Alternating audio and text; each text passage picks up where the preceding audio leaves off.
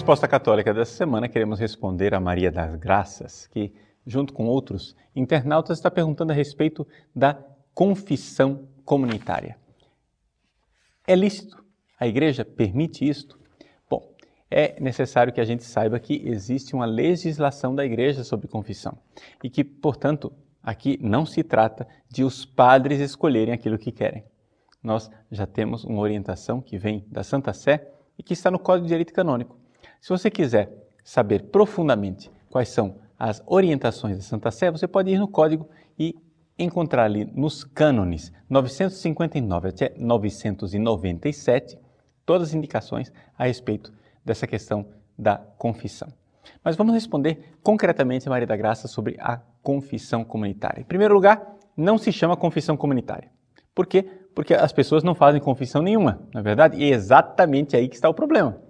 Por quê? Conforme o cânon 960, só existe uma forma normal, ordinária, de se receber o perdão dos pecados, que é a acusação individual dos próprios pecados e a absolvição. Portanto, este é o jeito normal.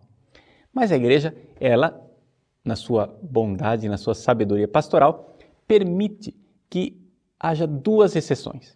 Quais são essas duas exceções que estão no cânon seguinte, o 961. Número 1, um, a questão do período de morte. E aí é evidente, o navio Titanic está afundando. E agora? O que é que eu faço? Muito bem, se tem um padre presente, ele pode dar absolvição coletiva. Absolvição para as pessoas sem que elas confessem individualmente os seus pecados. Mas existe uma outra possibilidade. A questão de as pessoas que moram num lugar onde não há padre à disposição e que elas ficariam um longo tempo sem poder se confessar, sem culpa própria. Não é culpa delas. Veja só, isso exige que o padre não esteja à disposição em outras situações. Então, poderíamos aqui contar um, um caso. É? Que caso concreto se poderia dar absolvição coletiva? Imaginemos um padre que está fazendo missões na Amazônia. Ele chega num local, né, o pessoal sabe que o padre vai naquela data, e aí juntam os barcos de vários lugares, todo mundo se congrega ali, e de repente, graças a Deus, a afluência de fiéis foi muito maior do que esse padre esperava. Só que ele olha para o relógio e vê que o tempo que ele tem ali é limitado porque ele vai ter que pegar o próximo navio para ir para outras comunidades onde ele tem já o horário marcado para aquelas outras comunidades. A afluência de fiéis foi grande, ele não pode se sentar no confessionário para ouvir todo mundo, e aquele povo que mora no sertão da Amazônia, né, não tem condições de se confessar porque não tem um padre disponível. Nessa situação, esse padre pode dar a absolvição coletiva. Por quê? Porque esses fiéis ficariam sem culpa própria, sem o sacramento da penitência.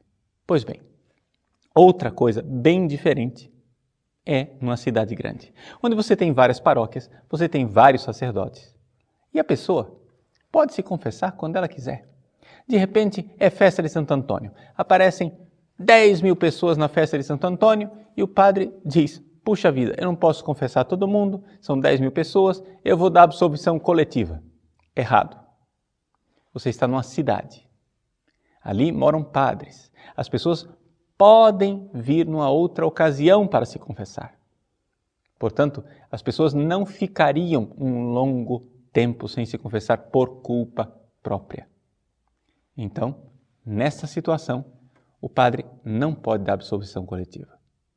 Por isso, como você vê, Maria das Graças, a questão da absolvição coletiva é bem específica. É um caso extraordinário. Não é algo que se coloque no calendário paroquial. Por quê? Porque não é algo que a gente consiga prever, não é? Ou seja, como é que eu vou prever que eu irei para tal lugar e lá a afluência de fiéis será maior do que o tempo que eu tenho disponível? É difícil prever isso. Mesmo assim, saibamos, não é na matriz paroquial onde mora o padre que isso se dá. Tá? Agora, você vai dizer, mas padre, é tão comum, está todo mundo fazendo, e agora?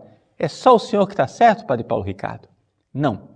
O padre Paulo Ricardo não é o caminho, a verdade e a vida. Eu não estou aqui dizendo para vocês aquilo que é a minha opinião. Esse programinha aqui chama-se Resposta Católica. Eu estou dando para você a resposta do Papa, a resposta que é a disciplina do Santo Padre. Agora, já em 1984, o Papa João Paulo II, o bem-aventurado João Paulo II, no seu documento Reconciliatio et Penitência, já falava de uma crise do sacramento da confissão. E, embora ele tenha feito aquele documento, embora ele tenha insistido para que os fiéis se confessassem com regularidade, em 2002 ele teve que fazer um outro documento e insistir mais uma vez, né? O chamado Misericordia Dei. Em 2002, o Papa João Paulo II recorda novamente que os padres devem se sentar generosamente no confessionário. E aliás, já que nós estamos falando de confissão, vamos recordar algumas coisas que estão contidas nos cânones sobre o sacramento da confissão. Primeiro, o lugar da confissão é o confessionário, não é o escritório paroquial. No confessionário deve haver uma grade fixa, e isto está previsto nos cânones. Onde é que estão os confessionários nas nossas igrejas? O pessoal aboliu tudo. Pois bem, aboliu sem licença do Santo Padre. Aquilo que é a disciplina da igreja está colocada no Código de Direito Canônico. Não somente a Igreja incentiva e o Papa João Paulo II fala claramente no Misericórdia Dei que onde existe mais de um sacerdote, enquanto um celebra, o outro pode louvavelmente se sentar no confessionário para ouvir a confissão dos fiéis. Porque nós sabemos muito bem, essa história de confissão com hora marcada, gente, fica parecendo uma sessão de terapia né, de um psicólogo. Não é nada disso. Seja, o padre se senta no confessionário e os fiéis vêm e se confessam com tranquilidade.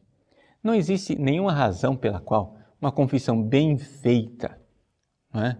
regular, normal, tranquila, deva durar mais do que 10 minutos. Por quê? Porque no dia a dia da paróquia é assim que nós podemos atender um grande número de fiéis. Mas se você vai transformar aquilo numa sessão de terapia, onde você vai atender os fiéis né, durante uma hora, duas horas, né, aqui nós temos que entender que é necessário que nós tenhamos fé na ação do sacramento. E a ação do sacramento, ela vem pela absolvição. O conselho do padre é importante, mas não é a essência do sacramento. A essência do sacramento é o perdão que eu recebo de Deus. Então, vejam, aqui está um pouco algumas pinceladas sobre aquilo que é a disciplina dos sacramentos da confissão, conforme o Código de Direito Canônico e essas orientações do bem-aventurado João Paulo II. Esta é a resposta católica.